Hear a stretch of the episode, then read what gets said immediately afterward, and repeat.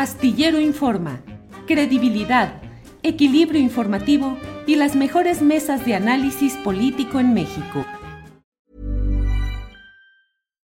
Life is full of what ifs. Some awesome, like what if AI could fold your laundry? And some, well, less awesome, like what if you have unexpected medical costs?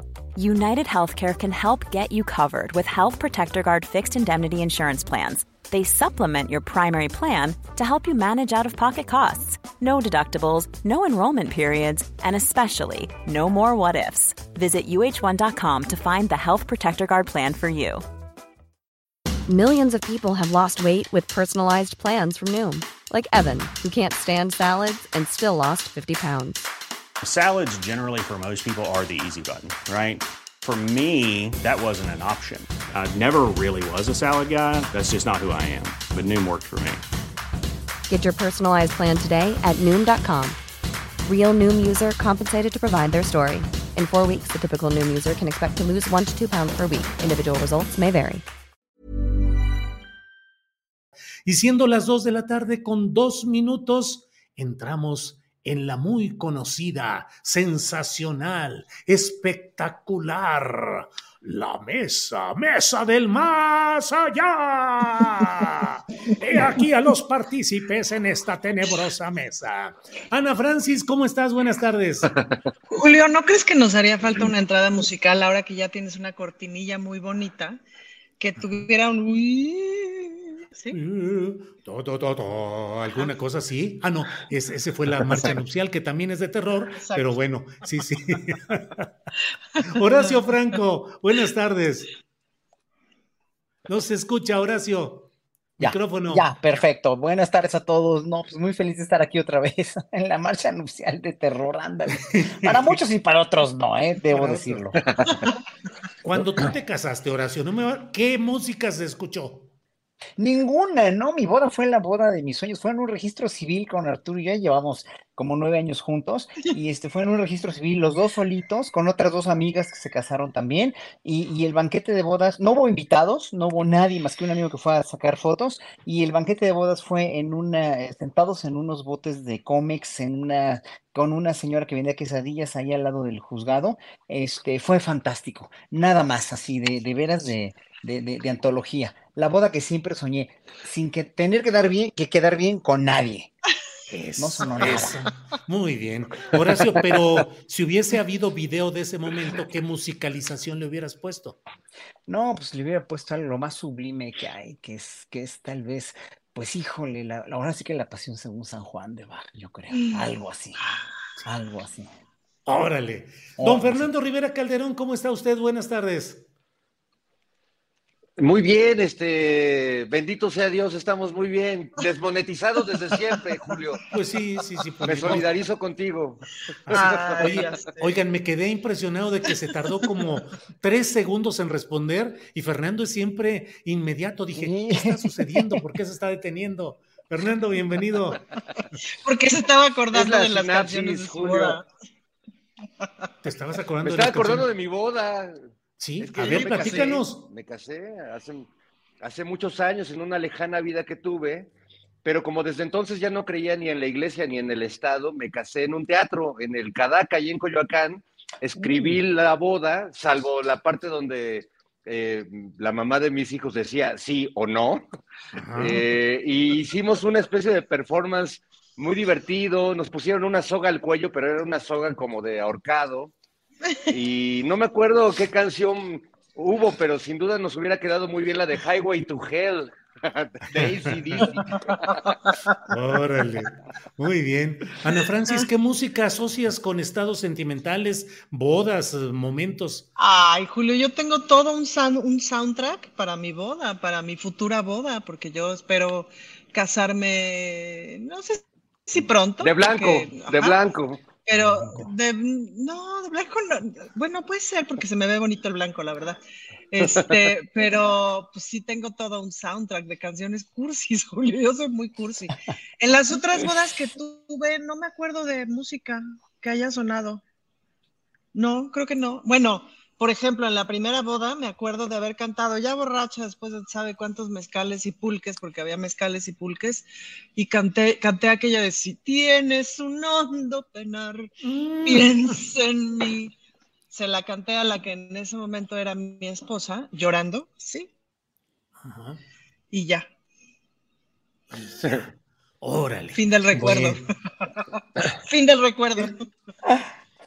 ¿Alguna canción de Agustín Lara te estremece, Horacio Franco? Pues fíjate que, melódicamente hablando son muy buenas, muy buenas. hay una de Veracruz, María Bonita también. O sea, es que melódicamente hablando tiene una calidad de composición impresionante, Agustín Lara. Pero, pero no, como no me, no, me he profundizado mucho en, en el compositor, eh, en el análisis del compositor, lo único que sí te puedo decir es que todas las melodías, todas, todas las que le conozco, son muy bonitas, están muy bien logradas, están muy bien equilibradas. Es música popular de una fineza maravillosa. Y es lo que te puedo decir de Agustín Lara. Ese sí lo admiro muchísimo, así como, bueno, a María River y a Guti Cárdenas, son compositores ¿verdad? de música popular inmejorables. Y hay muchos otros también después que, que siguen siendo muy buenos. Bien, Horacio. Fernando Rivera Calderón, Juan Gabriel o José Alfredo Jiménez. Ay, qué, buena pregunta. No, yo creo que a mí me pega más Juan Gabriel porque, porque este, hay, eh, estoy más deconstruido. Este,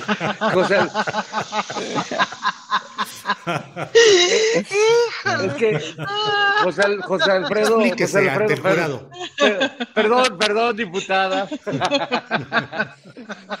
La verdad es que creo que hay algo, algo muy interesante que sucede entre José Alfredo y Juan Gabriel, que, que es muy importante, porque si bien José Alfredo ya es un macho mexicano eh, con una sensibilidad diferente a la, a la, canción ranchera vengativa y tremenda, eh, José Alfredo todavía... Ahí desaparecí, ahí estoy. El te solté la rienda y como esta cosa de y el potrillo, ¿no? Y esta, esta eh, sí, que el caballo blanco se la compuso a un Mercedes-Benz que se había comprado, la verdad. iba manejando en el periférico y dijo mi caballo blanco.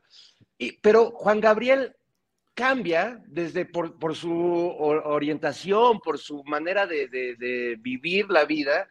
Él agrega a la canción vernácula mexicana eh, dos palabras que a mí me parecen fundamentales y es, y es verdad lo que estoy diciendo. Antes no había esas palabras en la lírica, por lo menos en la, en la lírica hecha por hombres. La palabra por favor y la palabra gracias y la palabra perdón. Esos tres conceptos me parecen fundamentales y hacen que a mí Juan Gabriel se vuelva muy entrañable porque no solo la música que le gustaba a mi papá y a mis amigos, era la música que le gustaba a mis abuelas y a mi madre, porque Juan Gabriel pues conecta con este lado femenino, también vernáculo, también dramático, pero mucho más, mucho más cercano a ambas partes, ¿no?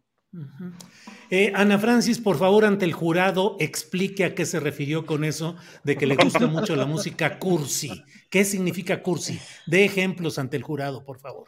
Bueno, como la música en donde se expresa el amor, en donde se expresa que estás enamorada y así, pues me gusta mucho, sobre todo en, en, cuanto a ser amiga de Rivera Calderón, pues también soy deconstruida y justo encontrar, encontrar expresiones de amor mucho más acordes a una feminista, híjole, pues es una bronca. Y ahí fíjate que de mis compositoras favoritas de canción vernácula, que desde mi perspectiva es, es, híjole, es brutal como ha eh, reivindicado y renovado la canción vernácula, es Vivir Quintana que tiene unas canciones de amor bien bonitas, pero que no son patriarcales, Julio, que no son de me arrastro ni te sigo por todos lados a ver dónde estás y te espío porque, porque te amo, este, o, mátame porque me muero, o mátame pero no me dejes, sino nada, de amor, de... Hay una, hay una frase muy bonita que dice, quiero que conozcas a mis amigas y quiero conocer a tus amigas, o sea, ¿no? Que, que tiene cosas así de, pronto muy, muy frescas, muy bonitas, muy inocentes, eh, y unas letras tremendas, bien, eso, pero como, qué, por ejemplo, ¿te gustan canciones de Diego Tobar, de La Oreja de Van Gogh, de Zoé? No. Me gusta Natalia Lafourcade, por ejemplo. Esa de corazón, tú sí sabes quererme como a mí me gusta. Sí, muy bonita, Julio. Porque además, pues sí, es decir, no es que tú me quieras, es que tú me quieras como a mí me gusta que me quieran. Entonces, pues eso ya implica un, ¿no? Ya implica una cosa bonita. Este, luego la chilena, ¿esta cómo se llama? Ayúdenme con el nombre. de... Mon Laferte. Mon Laferte tiene unas bien padres. Luego, ya naturalizada mexicana. Ya naturalizada mexicana Mm. tiene su parte luego muy intensa, pero que también me gusta mucho. Bien. Eh, Horacio Franco, ¿qué significa eso de estar o ser des- deconstruido? Y no sé si tú eres deconstruido o de construcción maciza e irrefutable. Yo me he construido diario todos los días, así que yo no sé lo que es estar deconstruido ni ser deconstruido. Yo lo que, lo que quiero para mí, lo que yo quiero para mí es evolucionar y evolucionar y evolucionar y todo el tiempo estar mejor mentalmente, físicamente, emocionalmente, y para eso se tiene que trabajar. Mucho, mucho, mucho. Y, y- y- y oyendo lo que estaban diciendo de la cuestión de, de la, de la cursilería y la música, yo que eh, escucho otro tipo de música que no conozco eh, tanto de música popular.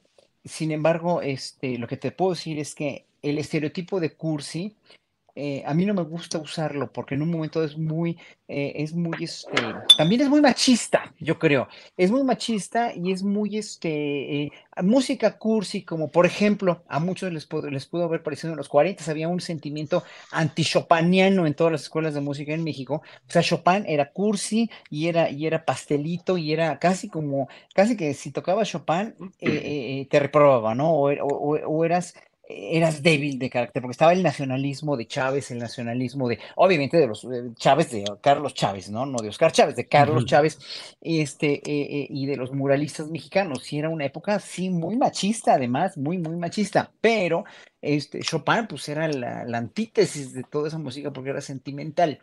Y hoy por hoy, para mí, el hecho de poder demostrar tus emociones, cualquiera, cualquiera que éstas sean, si es de una manera o de otra, te muestra más como un ser humano, más que como un estereotipo de joto o de débil emocionalmente o de, o de, o de sentimental. Yo creo que eh, hoy tenía una clase se- antes de venirme para acá, para mi, mi casa.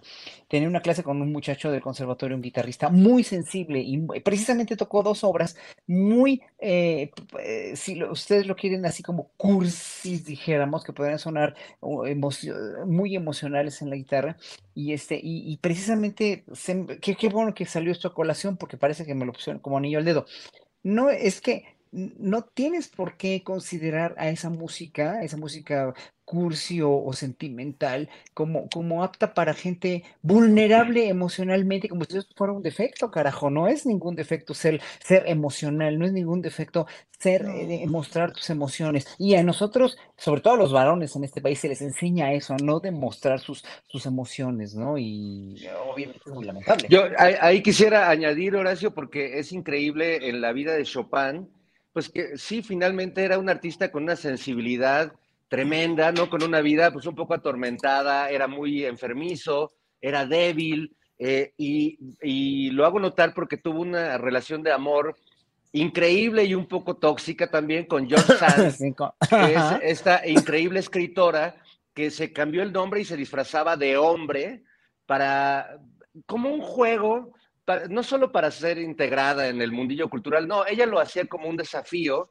porque justamente era la, la novia de- del músico al que quizás otros colegas consideraban el más afeminado de los compositores, este, o, o el menos, este, violento, ¿no? Cuando la música de Chopin me parece que toca fibras emocionales, pues que ya quisieran llegar algunos otros Mm. compositores tan Oye, lejos en eh, ese claro, sentido. Claro, claro, la marcha fúnebre, la de tin, tin, tirin, tin, tiri. O sea, ¿qué tiene de, de, de, de sensiblera? Pues no tiene nada. Lo que pasa es que ese es el estereotipo machista, el estereotipo, eh, sí, eh, como Tchaikovsky, que era gay, por ejemplo, ¿no? Tchaikovsky, de los grandes compositores gays en la historia de la música, obviamente. ¿A poco era sí, gay? ¡Ah! Claro, claro, claro. Y, y Escándalo. ruso, claro. y ruso, y vaya que la pasó mal. La pasó muy mal. Tchaikovsky la sí pasó muy mal toda su vida. Se, tuvo una amante, Najektsa von Meck, que era este, pues ahora sí que su amor platónico, porque tenía que tener un amor platónico para manifestar su, su, su emoción por alguna mujer, pero era gay y había muchos compositores que eran gays y que no se supo nada. El mundo de la música clásica ha sido terriblemente homófobo y machista. ¿Por qué no hacemos un, un ventaneando cultural? Yo creo que tenemos todo para hacerlo y para triunfar. Imagínate, ventaneando desde el closet cultural, algo así, Ana Francis. Exacto. Julio, tú serías Papi Chapoy. Ándale, no, pues ya me tocó así, estoy puestísimo. Ana Francis, ya nos llevamos así, Ana Francis. Ahí está el dinero, Julio, ahí está el dinero, es que no piensas en eso, Julio. Por eso te desmonetizo. Aquí, eh, el tema fuerte, Ana Francis, es quién va a ser el Pedrito Sola de esta mesa. Se solicitan candidatos. ¿Qué quiso decir eso, Horacio? No estoy, no estoy. Ana Francisca. Ya, no sean, no sean bullies, no sean bullies, sí, espérense. Sí, sí. Pon, pon, seriedad en esta mesa. Eh, Ana Francis, ¿alguna vez has sufrido porque te sientan en un lugar incómodo en la orilla de la fila? Algo eh, en lo que tú hayas dicho, me discriminaron o me, o me siento muy ofendida por un acomodo sillar de algún tipo? Sí, cómo no, Julio. No, pues es que siendo lesbiana, Julio, te pasa cada rato, la verdad. Sí, claro. En los restaurantes machuchones de acá de Polanco, de la Ciudad de México. Bueno, no estoy en la Ciudad de México, por cierto, Julio, estoy en Guadalajara. Este, pero ahorita, ahorita te, te, he hecho ese chisme en el postrecito. Pero en los restaurantes machuchones de Polanco, a mi esposa y a mí tiró por viaje, este te acomodan allá en la mesita de junto al baño porque ya está todo reservado. Entonces a la siguiente hablas y reservas y pides específicamente, no sé, en tal sección y tal. Y hay que cree que no. Y así, entonces hemos tenido que armar sendos panchos, ¿no? Cuando hemos ido a dichos restaurantes, cosa que no me pasaban los restaurantes menos machuchones. Eh, entonces, sí, ahí, ahí sí me ha pasado, ¿cómo no? Y literal, es porque además, pues yo llego de la mano con la señora, no, no, este, no ocultamos nuestro amor. Eh, pero ni más se te ocurre, ¿sabes? Es que como que, pues si ando de la mano, pues ando de la mano. Y, ajá, sí, sí me ha pasado, claro. Vaya. Eh, Horacio Franco, ¿cómo te ha ido a ti en cuestión de colocación en el juego de las sillas? Fíjate que que no, no, eh, no me ha tocado mucho, o al menos no lo he notado, porque nunca, para mí no es importante en ese sentido donde, digo, no voy a restaurantes machuchones casi nunca, ¿no? En realidad, de, de Polanco así casi, realmente una vez cada cinco años, este, no, no soy de, no soy muy de restaurantes y si hay alguno que frecuento son los que más me gustan. Ahorita he descubierto aquí por, por mi casa un, hindú que es como una cocinita económica y en un, era una cosa verdaderamente fenomenal de restaurante. Ahí te, te, voy a volver a invitar a comer hindú, Julio, pero este es mucho mejor al que te invité la otra vez. Pero bueno. Órale. Pero no, no, nunca, como que no, porque finalmente este, no voy a horas pico, no hago, o sea, y si voy con alguna persona a la, con la, a la que quiero invitar o lo que sea, pues hago una reservación, pero no, eh, no, no me he fijado, nunca me, como que no lo, no lo tomo, eh, eh, o sea, si me, me, me, quieren poner en una mesa, a mí que me pongan lejos de las televisiones, por favor, lejos de donde haya ruido, por favor, ¿no? Y lejos de donde, sí, entonces yo, yo, yo no sé, como que no me, nunca me he percatado de eso, ¿no? Y también en ceremonias y todo, pues no, o sea, como que no, no me, no me fijo si alguna vez me han sentado atrás de donde debería estar o no, y si luego me pasa. Y luego, por ejemplo, en el homenaje a Elena Ponietosa, que me sentaron hasta atrás, y, y, y, y este, y luego me, me, me, no me acuerdo quién estaba hasta adelante, que me dijo, vente para acá, pues había un lugar y me fui hasta adelante, pero no me importa, o sea, si me sientan donde me sientan, pues ahí estoy ya. O sea, yo para, para mí creo que el, el, en ese sentido sí hay mucha más discriminación a las mujeres y mucha más, obviamente, a los indígenas y a la gente con la, de la pigmentocracia finalmente, ¿no? La gente que con piel más oscura o con rasgos indígenas, que yo también, yo, yo soy, yo me hice la prueba genética, tengo 55% de indígena mexicano, lo cual me hace sentir muy orgulloso pero pues me hace muy feliz, pero no me han discriminado por eso, o al menos yo no me siento sujeto de discriminación. Creo que por eso no me he fijado tanto. Sí, bien. Eh, mira, eh, Fernando, Angie Leiva Araujo dice, yo le canté una canción de monocordio, ¿me hace existir? a mi esposo en el altar y todos los invitados lloraron de emoción. Fue algo inolvidable. Nadie lo esperaba. Hasta el padrecito se conmovió. ¿Cómo ve, don Fernando, lo que anda haciendo? Bueno, me ha tocado cantar eh, algunas de mis canciones en varias bodas que me han invitado personas del público y, siempre es muy bonito para mí porque a veces es el vals, lo, canto yo ahí con mi guitarrita y antes de que entre la orquesta pues baila la pareja.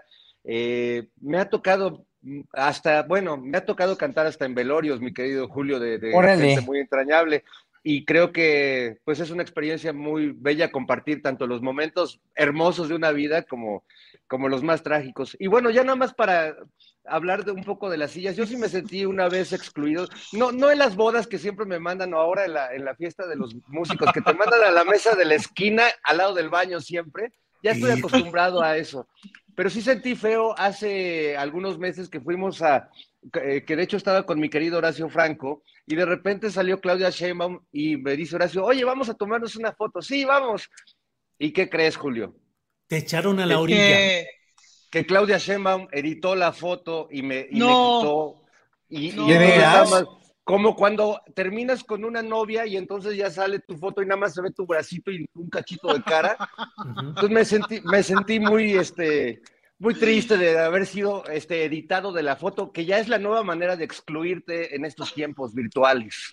Oye, Fernando, ¿y a qué se habrá debido? ¿Algún tipo de, censura, represión no llores, política? no llores. Sí, no llores por esa foto argentina. Yo creo que básicamente por feo, Julio, porque la candidata tiene que cuidar su imagen pública. Era para no echar a perder la foto en general. La foto. No, no, no creo, no creo eso. Por eso prefirió salir con el escorpión dorado que usa máscara. Yo debería aprender esa, seguir esa lección. Ana Francis, lectura feminista del hecho. ¿Cómo viste la entrevista de la jefa de gobierno con el escorpión dorado? He escuchado opiniones de quienes dicen que hubo como una actitud que es eh, clásica en él, el personaje es así, pues muy impositivo y hasta de eh, coqueteo entre eh, juego y no. Hay, quienes dicen fue un acoso, otros dijeron estuvo muy tiesa la jefa de gobierno frente a la forma de ser del escorpión. Lectura feminista, por favor, Ana Francis. Lectura feminista, pues es que bueno, es lectura feminista, pero también es lectura de alguien que aprecia profundamente a la jefa de gobierno por todas las razones eh, por las cuales me corresponde apreciarla, que es porque es una buena gobernante. Em, y a mí el personaje, la verdad es que me, resulta fascinante todo lo que genera con esa timidez que tiene, o con esa aparente timidez, o con esa forma tan mesurada que tiene de, de hablar, de dirigirse y tal, pero que tiene una contundencia para trabajar, pues que es brutal y que eso es justamente lo más importante. Y me divierte muchísimo todo lo que genera esa mesura. ¿No? Todos los comentarios que genera de si sí es acartonada, si no echa el chiste, si no es dicharachera y etcétera, pues porque no es dicharachera, salvo, me imagino, en sus espacios de mucha intimidad, eh, con, sus, con su círculo más íntimo. Pues me pareció muy divertida, Julio, me pareció muy divertido que se aviente a hacer esas cosas, em, que se aviente a entrarle el lenguaje popular. Pues el escorpión se portó como el escorpión, es un poco como la canción de Shakira, ¿no? De, ¿y, qué piensas de la canción de Shakira? Pues que es una canción de Shakira y que hay que tomarlo desde ahí. Y pues esas conversaciones yo las disfruto mucho. Es como cuando fue con Marta de baile, es decir, pues Marta de baile se portó como Marta de baile y es interesante verla también en esos espacios porque se le quita, se le quita la, ay, la solemnidad horrorosa de la política, Julio, que es aburrida y que es horrorosa y que no creo que sirva para mucho, ¿no? Pero sí crees que se le quitó esa solemnidad y esa tiesura a la jefa de gobierno con el escorpión dorado? A, a, ese personaje sí, lo que pasa es que el personaje es así, la jefa de gobierno es mesurada, es mesurada y es tímida. Entonces, no creo que vayamos a, ver cosas distintas en ese sentido, pues, ¿no? Y pues está como raro estar ahí con el escorpión dorado y teniendo también que conservar pues conservar las formas, es un personaje bien observado, ¿no? O sea, la jefa de gobierno va al baño y alguien está tomando una foto. Entonces está cañón porque vive, vive súper observado, pues, ¿no? Y de eso hay que estar consciente todo el tiempo. Entonces, si cada cosa que haces estás consciente de que te están grabando, uy, pues hay un lado que tienes que literal que conservar, porque si no, qué locura, ¿no? Bien, Ana. Eh, Horacio, eh, por favor, ya mete orden aquí, Horacio, porque ya nos regresaron la monetización, entonces ya tenemos que portarnos muy solemnes y muy serios y muy respetuosos, solemnes. Eh, en todo lo que estamos hablando. No te creas, Horacio, ya afortunadamente sí regresaron la monetización. Horacio, em, ¿qué te está chocando y qué sí te, te da esperanza de lo que está sucediendo en el juicio García Luna en Nueva York? Mira, para mí el juicio de García Luna es como ya lo decía Jesús García hace ratito, eh, que lo está escuchando mucho, ¿eh? y, yo creo que el juicio de García Luna para los Estados Unidos significa realmente eso, el juzgar a un criminal, para ellos, para su cosmogonía, ¿no? Para que no va a cambiar nunca, que no van a dejar de consumir drogas ni de ser los principales eh, fabricantes de armas y de, ser la doble moral por excelencia en el mundo, ¿no? Y, pero para México significa mucho más, y eso es lo que estaba diciendo Jesús García, pero yo tengo una, una teoría más, todavía más, este, más no, no profunda, pero, pero más eh, que se complementa con eso. Mira, eh, yo estoy pensando en el juicio de García Luna como una expiación para el pueblo mexicano de, de todo eso que sabíamos que era, que era secreto a voces o que los periodistas como, eh, como ustedes siempre habían comentado y que era, era una verdad callada y etcétera, etcétera, y que era además que le daban con todos los hipócritas medios de comunicación a, a desmentir todo lo que, todo lo que los gobiernos eh, anteriores hicieron tan decadente, tan abominable, tan de veras tan grotesco que fue, ¿no? Eh, que lo que nosotros queremos es que una autoridad extranjera que moralmente no significaría mucho para nosotros, ¿no? No tendría por qué significar mucho, pero que se, expusiera, se culpara, se reconociera. Y, y, para nosotros, como el pueblo mexicano que somos, que queremos yo creo que la mayoría del pueblo quiere el bien para su país. Solamente este, este puñado de personas, los mismas que están este, ayer enunciadas por, por Pablo Gómez en la mañanera, ¿no? Esas son las que no quieren que esto cambie porque no les conviene, obviamente. Imagínate que te quiten todo tu tinglado, que toda tu carrera te la tumben como se la podrían tumbar al Universal o a cualquier otro periódico, no es el Universal nada más, o toda una presidencia quedara en entredicho, o toda una, un sistema de gobierno quedara verdaderamente devastado por una verdad, que ya sabemos que sí es verdad, que ya sabemos cómo nos fue, pero que no es lo mismo que te lo digan en tu cara los periodistas o que el pueblo mexicano lo sepa,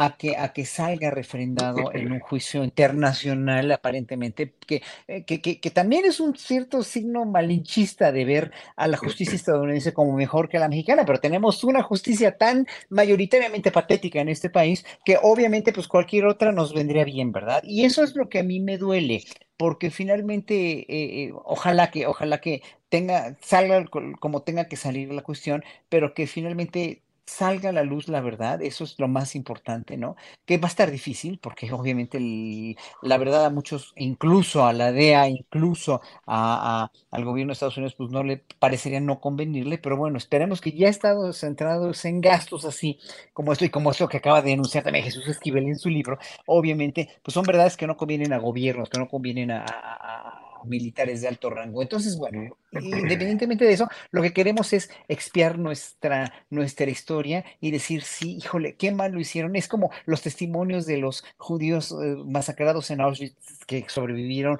por los nazis y que finalmente es la expiación de, o sea, y la expiación y la, la, el reconocer que pues sí estuvieron de la fregada de mal, ¿no? Y, ellos ya no podían decir nada. Los nazis cuando acabó la guerra dijeron, ¿no? Estuvimos mal, estuvimos mal, estuvimos mal y no, no, no se la pasaron defendiéndose con, con, con un sistema judicial corrupto que los salvaría, ¿no? Ahora sí que o, se iban a la cárcel o se iban al, fusilamiento o lo que sea, porque hicieron muy mal. Bueno, pues ojalá que esto se reconozca ya como una verdad para el pueblo mexicano, para realmente poder seguir adelante con una conciencia tranquila. Es lo único que espero de García, del juicio de García Luna. Bien. Eh, Fernando, mira lo que dice Sergio Alejandro Camacho. Dice, la mesa de mis ídolos del más acá. si fueran luchadores, ¿qué máscara o cabellera escogerían? Incluyo a Julio. máscara yo ya no porque la traigo integrada desde chiquito, ya esa me quedó y no me la he podido cambiar por más que quisiera. Cabellera ahí la llevo, pero ahí se las dejo.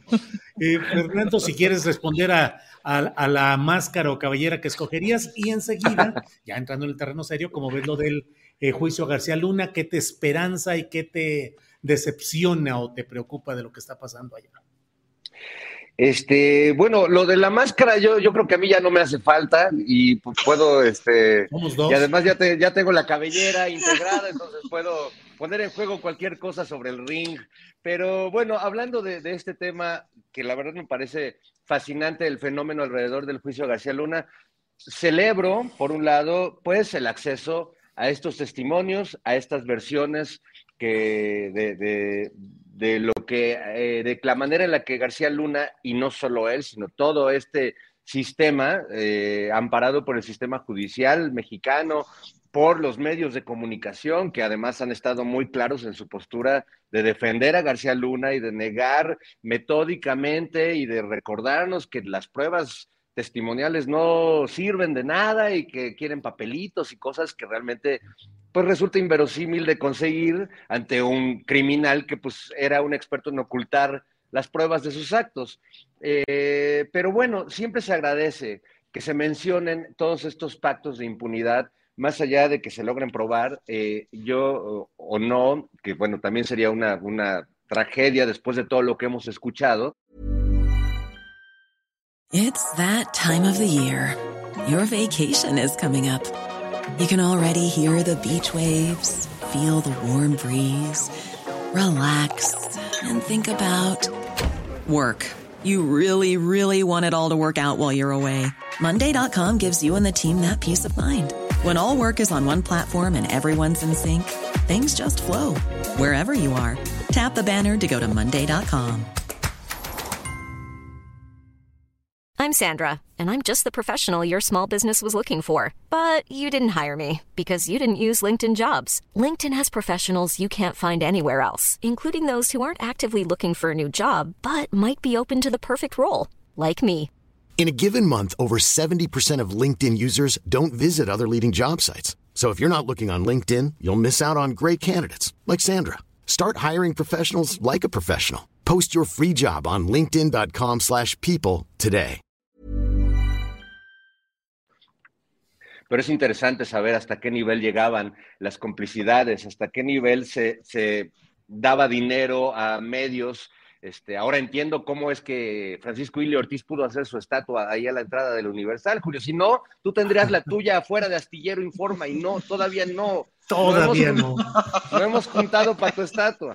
Entonces, eh, también me sorprende mucho la negación, en el lado negativo, la negación que hay en México del tema de García Luna. Cómo estos líderes de opinión, eh, porque ayer justo estaba viendo a Ciro y eh, ya no digamos a Raimundo Rivapalacio y a todos estos que se han convertido en defensores de oficio, ¿no? Ni siquiera les tienen que pagar, bueno, a lo mejor ya les pagaron mucho, no quiero tampoco acusar a nadie. Sí, no los este, difames de que no recibieron dinero, no los difames. No, no, no, sería, sería, una infamia de mi parte, ¿no? Pero bueno, pues ya hay muchas menciones ahí y sí me parece muy loco porque justo esta prensa mexicana, y pienso por ejemplo en alguien como Raimundo, que siempre ha idealizado a la política y a la justicia estadounidense y que les parece a ciertos sectores de esta sociedad que los gringos todo lo hacen bien y que ahí sí se aplica la justicia.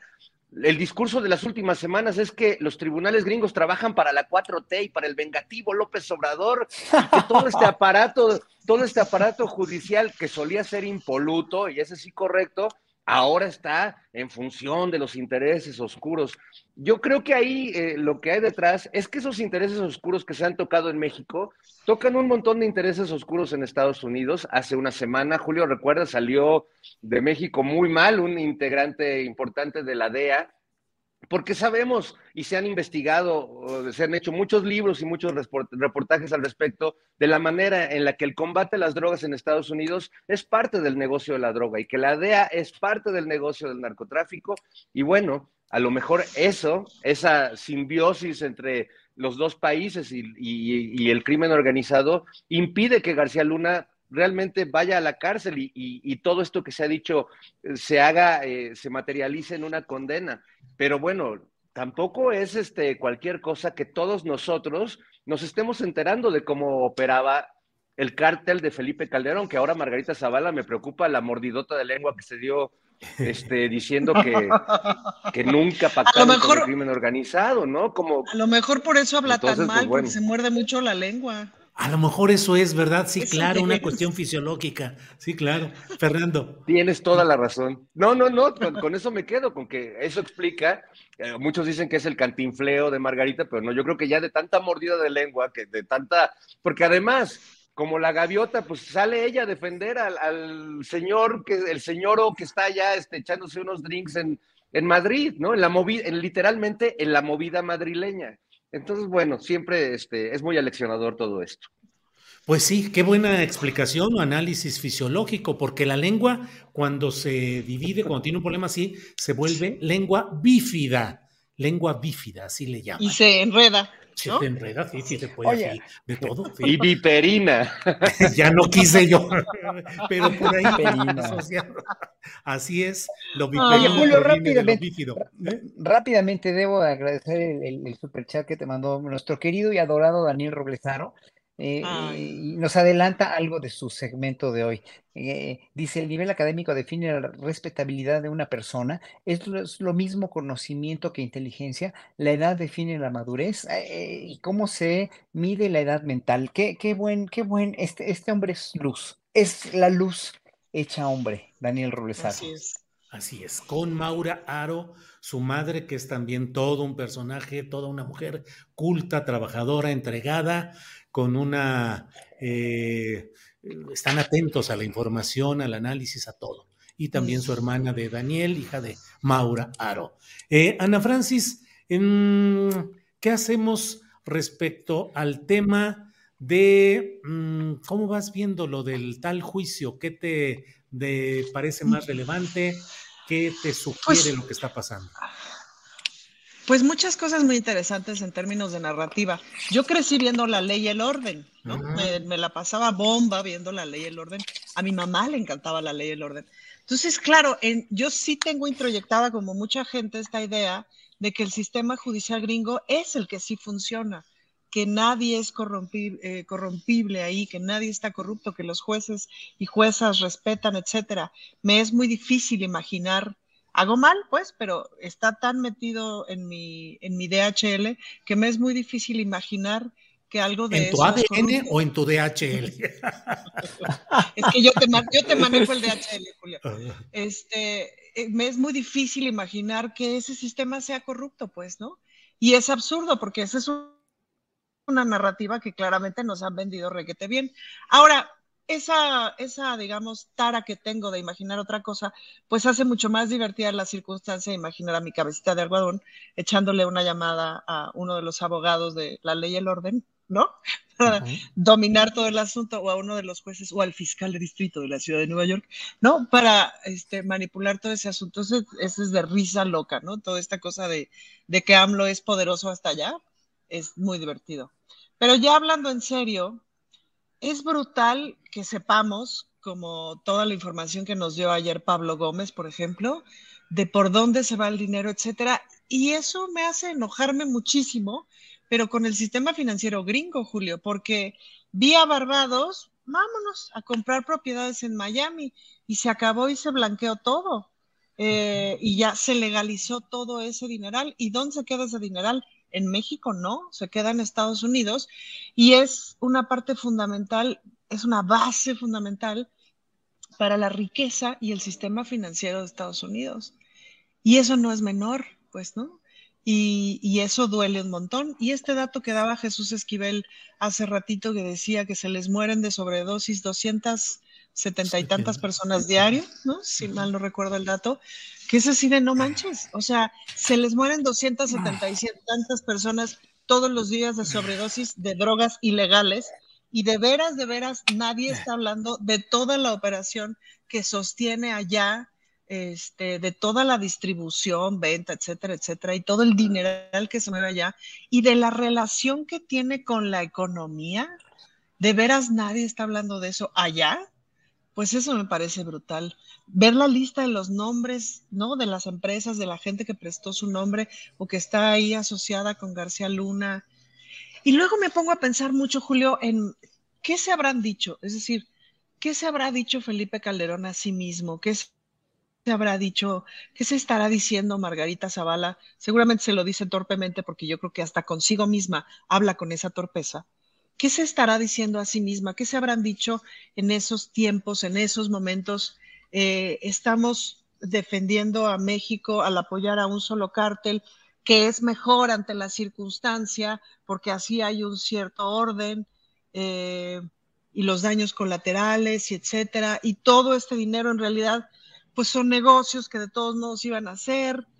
Eh, todos estos negocios de seguridad y de etcétera, y este dinero se necesita, o sea, ¿cómo te ves al espejo todas las mañanas para continuar? Esas son muchas de las cosas que yo me pregunto con esta narrativa. ¿Qué espero del juicio? Pues bueno, pues yo espero, como soy eh, esperanzada, que ya me conocen, pues claro que espero que se vaya a la cárcel este Móndrigo, espero que se logre recuperar algo de dinero y se regrese a México, espero que se lleve a juicio a Calderón, por genocida maldito. Eh, y si se lleva a juicio a Calderón, pues eso implica también que empiecen a caer como dominós muchos otros, pues, ¿no? Eso es lo que yo espero. Ay, pero probablemente no pase. Em, pero, pero enterarnos de todo esto, Julio, es que es brutal. Y luego estas cifras así de 800 millones de dólares, ¿no? Que, que ¿cómo te los imaginas, no? ¿Cómo? O sea, eso, cuando, cuando hablaban de esta cifra de, porque mira, los 20 millones al universal o no sé cuántos eran, medio te los imaginas, ¿no? Y claro, ¿cómo, es decir, qué hacían, qué haces si eres un eh, periodista que pues estudias y tienes ideales y no sé qué, y después entras a los medios y te das cuenta de que no hay mucho de otra. Y lo comparo porque entre mis 20 y mis 30 no había manera de hacer buena televisión. Después me parece que empezaron a desarrollarse unas otras cosas. Pero para quienes estábamos en esa época, estoy hablando de los noventas, había que elegir eh, en hacer mierda de televisión y tener un poco más de dinero o en, pedalearle por otro lado. Afortunadamente no tuve que tomar la decisión porque pedalearle por el otro lado luego, luego me dio para comer, entonces la decisión fue fácil. Pero, pero para muchas compañeras no. Y y salvada la, salvada la comparación, ¿qué pasa si sales de la carrera de periodismo y entras a medio y haces estos trabajos como tanto nos ha costado, nos ha contado Fernando Rivera Calderón de sus inicios y tal, y de repente te dan un super espacio y se supone que puedes decir lo que tú quieras y no sé qué, y te pagan de un trancazo, estás ganando, no sé, 300, 400 mil pesos al mes y te comprometes a cosas, a comprarte una casa y tus hijos a cierta escuela, no sé qué, y de repente te dan línea, porque así es como funciona. No te dan línea al día uno, te dan línea año y medio después, ya que estás acostumbrado a ese nivel de vida, ya que tienes compromisos, ya que estás... ¿Y qué haces ahí? Pues, ¿no? No los, o sea, entonces, y toda esa gente, pues ahí está, ¿qué haciendo? Pues defendiendo a García Luna, porque hace mucho que está embarrado, pero con toda su alma y con todo su ser, y se sienta en su casita de Malinalco y voltea para otro lado y se toma su whisky. Así es, así digo, coincido plenamente, Ana Francis.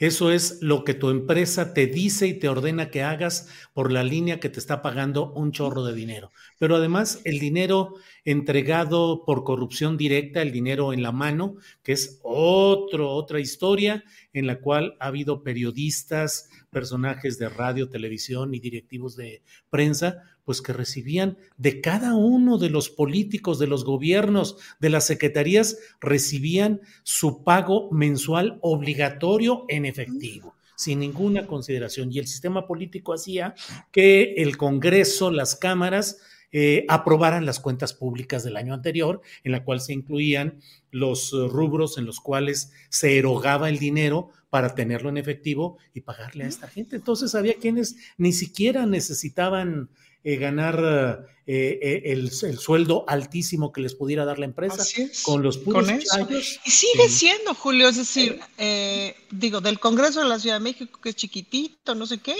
pues hay varios, digo, a ver, ya me pasaron el chisme, que te, te venden la nota en 500 pesos. Y la verdad es que de pronto digo, puta, no me convendrá pagar 500 pesos para que salga publicado esto que es importante. Y digo, pues no. Pero es, sería muy fácil decir que sí. Sí. Porque, porque dices son 500 pesos, no manches, ¿no? Claro. Sería muy fácil decir que sí, pero ese es el principio de un camino que te lleva al infierno. Obvio no, pero te la venden. Y también ves a los compañeros de pronto de la prensa y dices, puta, se ven que la están padeciendo, se ve que no ganan chidos, porque te la están vendiendo en 500 pesos, tampoco, ¿no? Y curiosamente las notas que salen del Congreso de la Ciudad de México solamente salen notas de las iniciativas del PAN. Estoy anotando los datos, eso de los 500 pesos para ponerlo en práctica aquí e ir avanzando en todo esto. Gracias, Ana. ¿Qué pasó, Fernando? No se oye. micrófono. Me preguntaba que cuánto será lo menos, si has intentado negociar ahí. oye, fuera del aire, fuera del aire.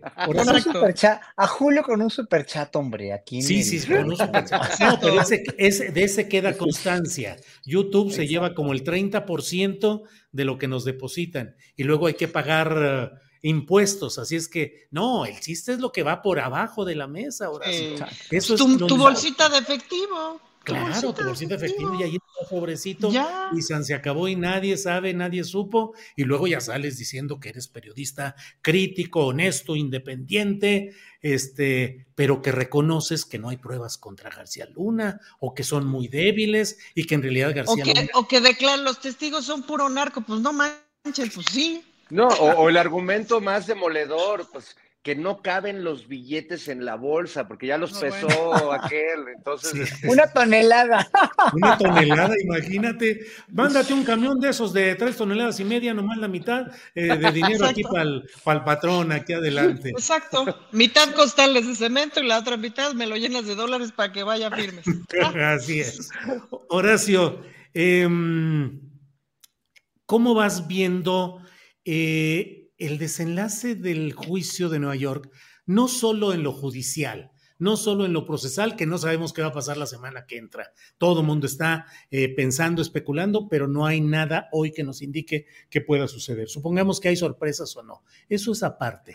En la mesa de seguridad de ayer, aquí en Astillero Informa, tuvimos a Guadalupe Correa, Ricardo Ravelo y Víctor Ronquillo, eh, yo publiqué una columna sobre esto hoy en la jornada y eh, lo acabo de hablar con Jesús García y Jesús eh, Esquivel. ¿Qué tanto lo que está ganando el esquema de poder en Estados Unidos es mostrar la podredumbre institucionalizada de México para facilitar más los planes de mayor intervencionismo que incluso ya 21 procuradores estatales, la mayoría de origen partidista republicano, dicen que cataloga Estados Unidos como organismos extranjeros terroristas a los cárteles mexicanos, lo cual implicaría una forma de intervención incluso mediante armas de fuego para exterminar a esos terroristas, como lo ha hecho Estados Unidos en otros lados. ¿Qué tal, Horacio, si la ganancia de esos poderes gringos sea la exhibición de México, más que la de García Luna. Pero eso es politiquería electoral de los republicanos y eso eh, puede o no preocupar, dijéramos, era como cuando, cuando Donald Trump amenazó también con lo mismo, amenazó con la cuestión de la de congelarlo, la cuestión de lo de la, de la economía mexicana, de congelar los, este, los bienes mexicanos, o de, digo, de no, me acuerdo de qué, fue con el precio de cuando estaba el acero tan caro. No me acuerdo qué fue lo que, lo que amenazó Trump, ¿no? Con las exportaciones mexicanas, claro. Eh, con los aranceles, ya me acordé. Eh, estas son amenazas de politiqueros que finalmente no tienen otra cosa más que eh, el grito desesperado por más votantes, ¿no?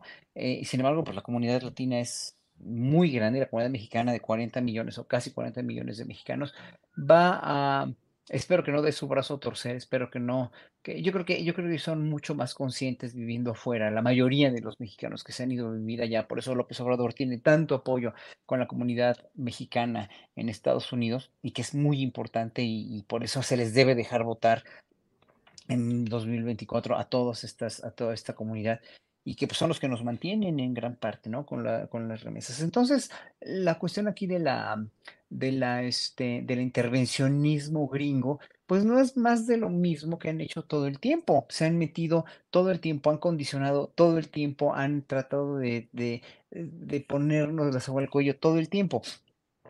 Eso no es nada nuevo. Lo importante del juicio de García Luna es que para ellos, ellos van a, o sea, la fiscalía lo que quiere eh, es, es, mostrar que, que el, el, el, crimen organizado está coludido con el crimen organizado allá el, consumo de drogas ahí está coludido con el crimen organizado, pero nunca, a ver, ¿por qué no se han pronunciado nunca con el crimen organizado de allá, que son todos los productos, los distribuidores de droga que están trabajando allá para tener a los pobres 200 muertos diarios por fentanilo o por drogas sintéticas este, en el vicio? Pues no, porque nunca se han puesto a pensar ellos que todo el problema de, drogadicción de Estados Unidos es un lamentable problema de salud, es un lamentable problema de salud pública y de educación, porque no se han puesto a pensar también que el terrorismo, o sea, el terrorismo lo tienen ellos en la casa, cuando llega un francotirador y mata en un centro comercial a cuarenta y tantos mexicanos, o llega un muchacho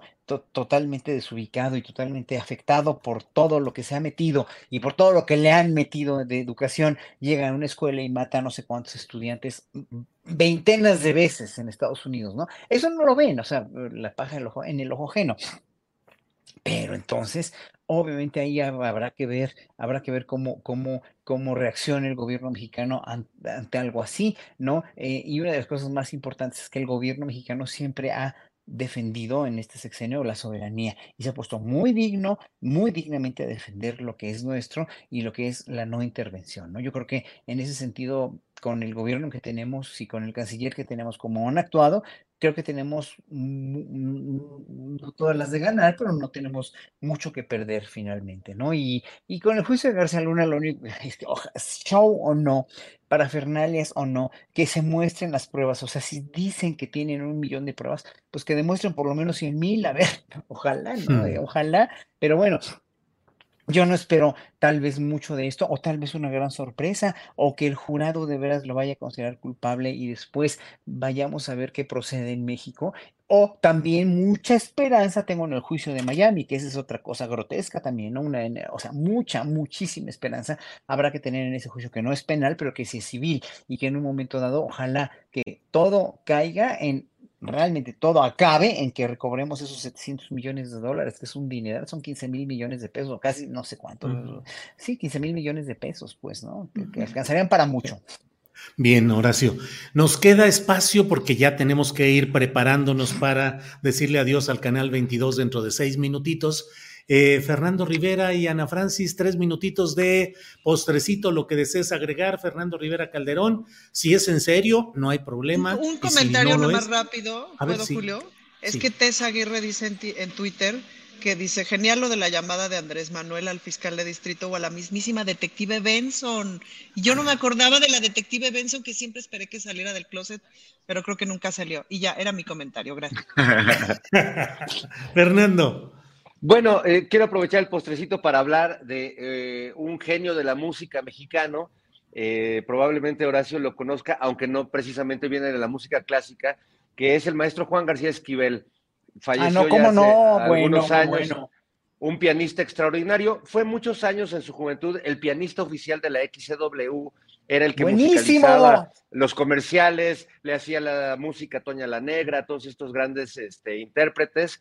Y, pero se aburrió, se aburrió ya a los 30 años, cansado de la música que él llamaba de guarachazo, de las grandes orquestas mexicanas, siendo un gran admirador, pues, de Glenn Miller y de Henry Mancini. Se fue a Estados Unidos, triunfó allá en el Stardust de Las Vegas, compuso discos verdaderamente visionarios sobre la música, algunos que incluso la RCA almacenó por más de tres décadas por ser realmente muy adelantados a su tiempo.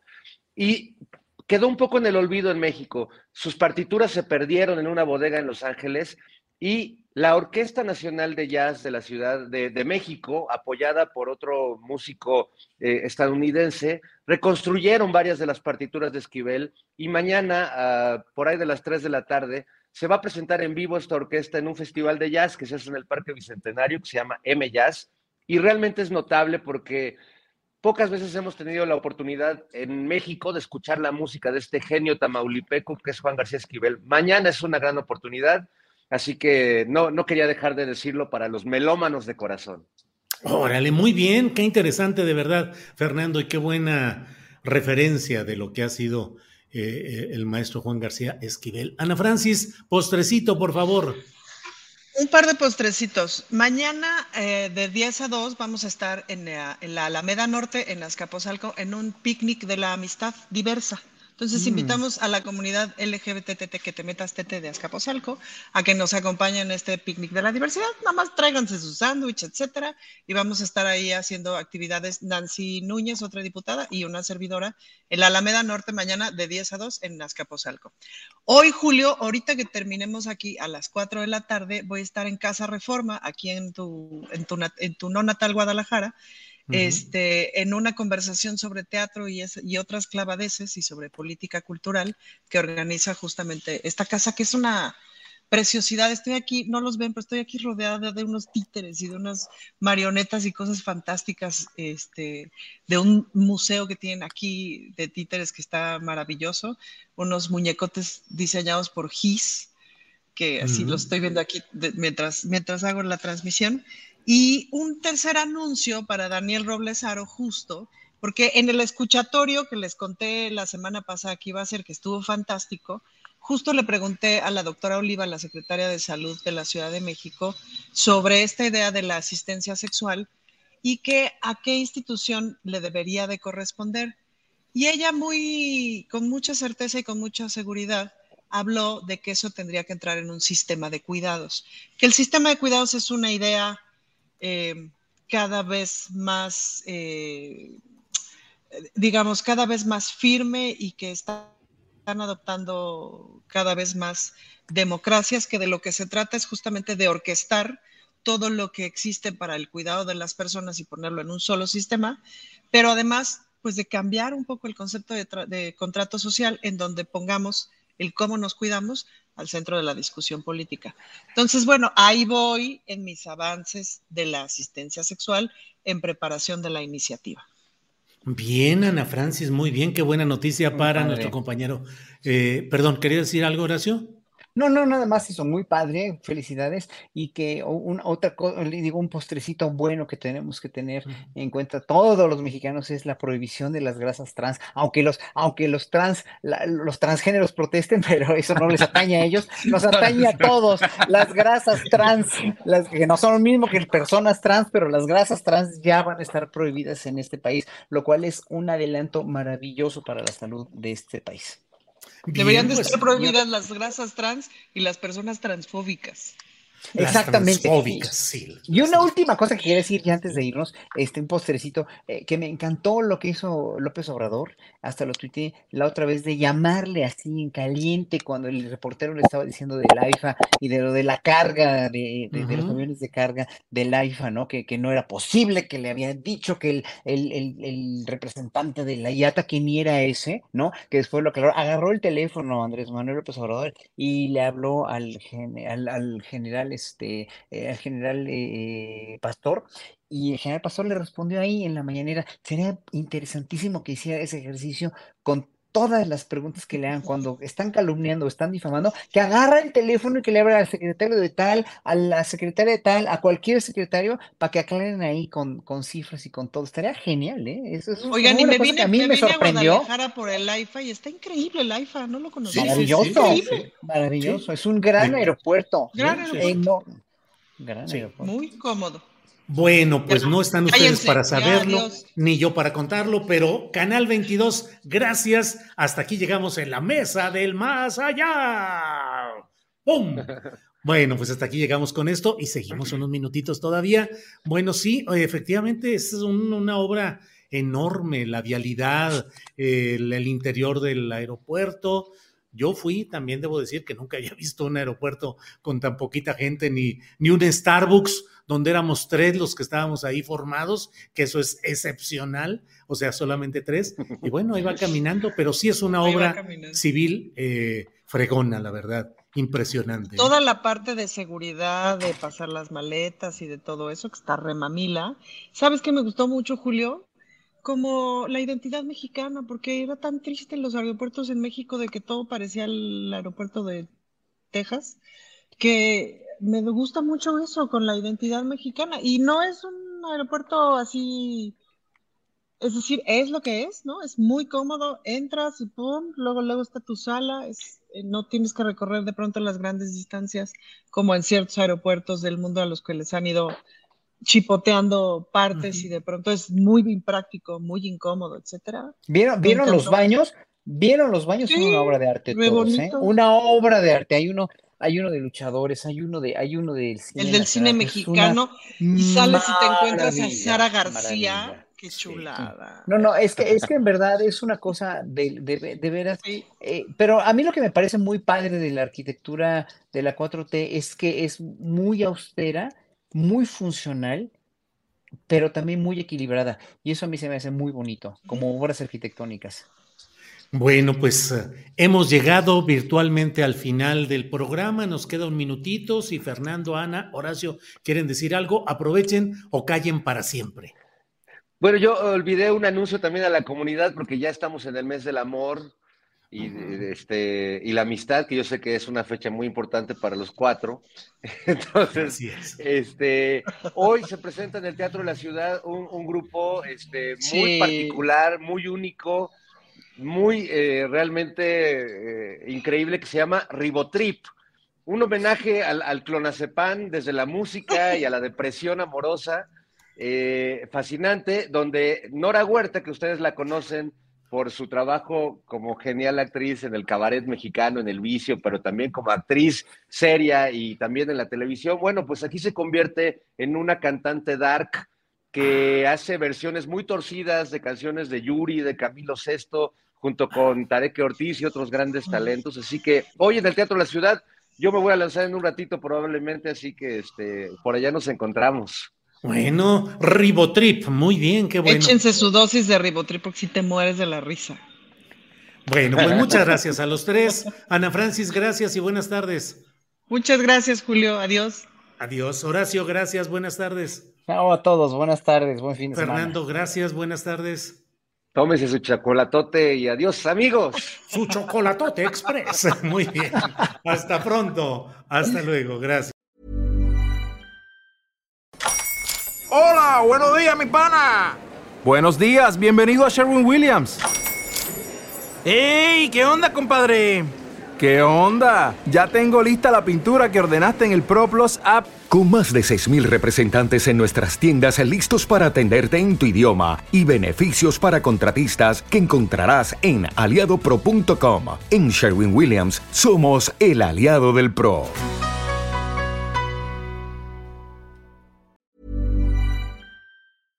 Para que te enteres del próximo noticiero, suscríbete y dale follow en Apple, Spotify, Amazon Music, Google o donde sea que escuches podcast. Te invitamos a visitar nuestra página julioastillero.com.